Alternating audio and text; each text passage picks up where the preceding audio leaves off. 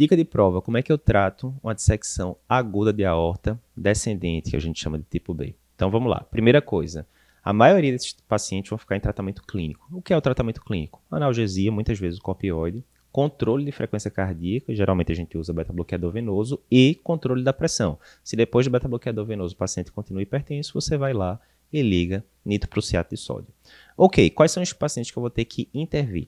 Diferentemente da dissecção aguda de aorta ascendente, que eu devo indicar cirurgia para todo mundo aqui, eu só vou indicar intervenção para os pacientes complicados, que são aqueles pacientes que têm lesão de órgão-alvo ali, né? Você está perdendo totalmente a função do rim porque o rim foi excluído na dissecção ou está tendo isquemia da perna, ou o paciente está com ruptura do vaso, ou ainda com dor intratável. Nesses casos, você vai indicar a intervenção. Se a anatomia for favorável, percutâneo. Se não for favorável para percutâneo, aí vai para cirurgia.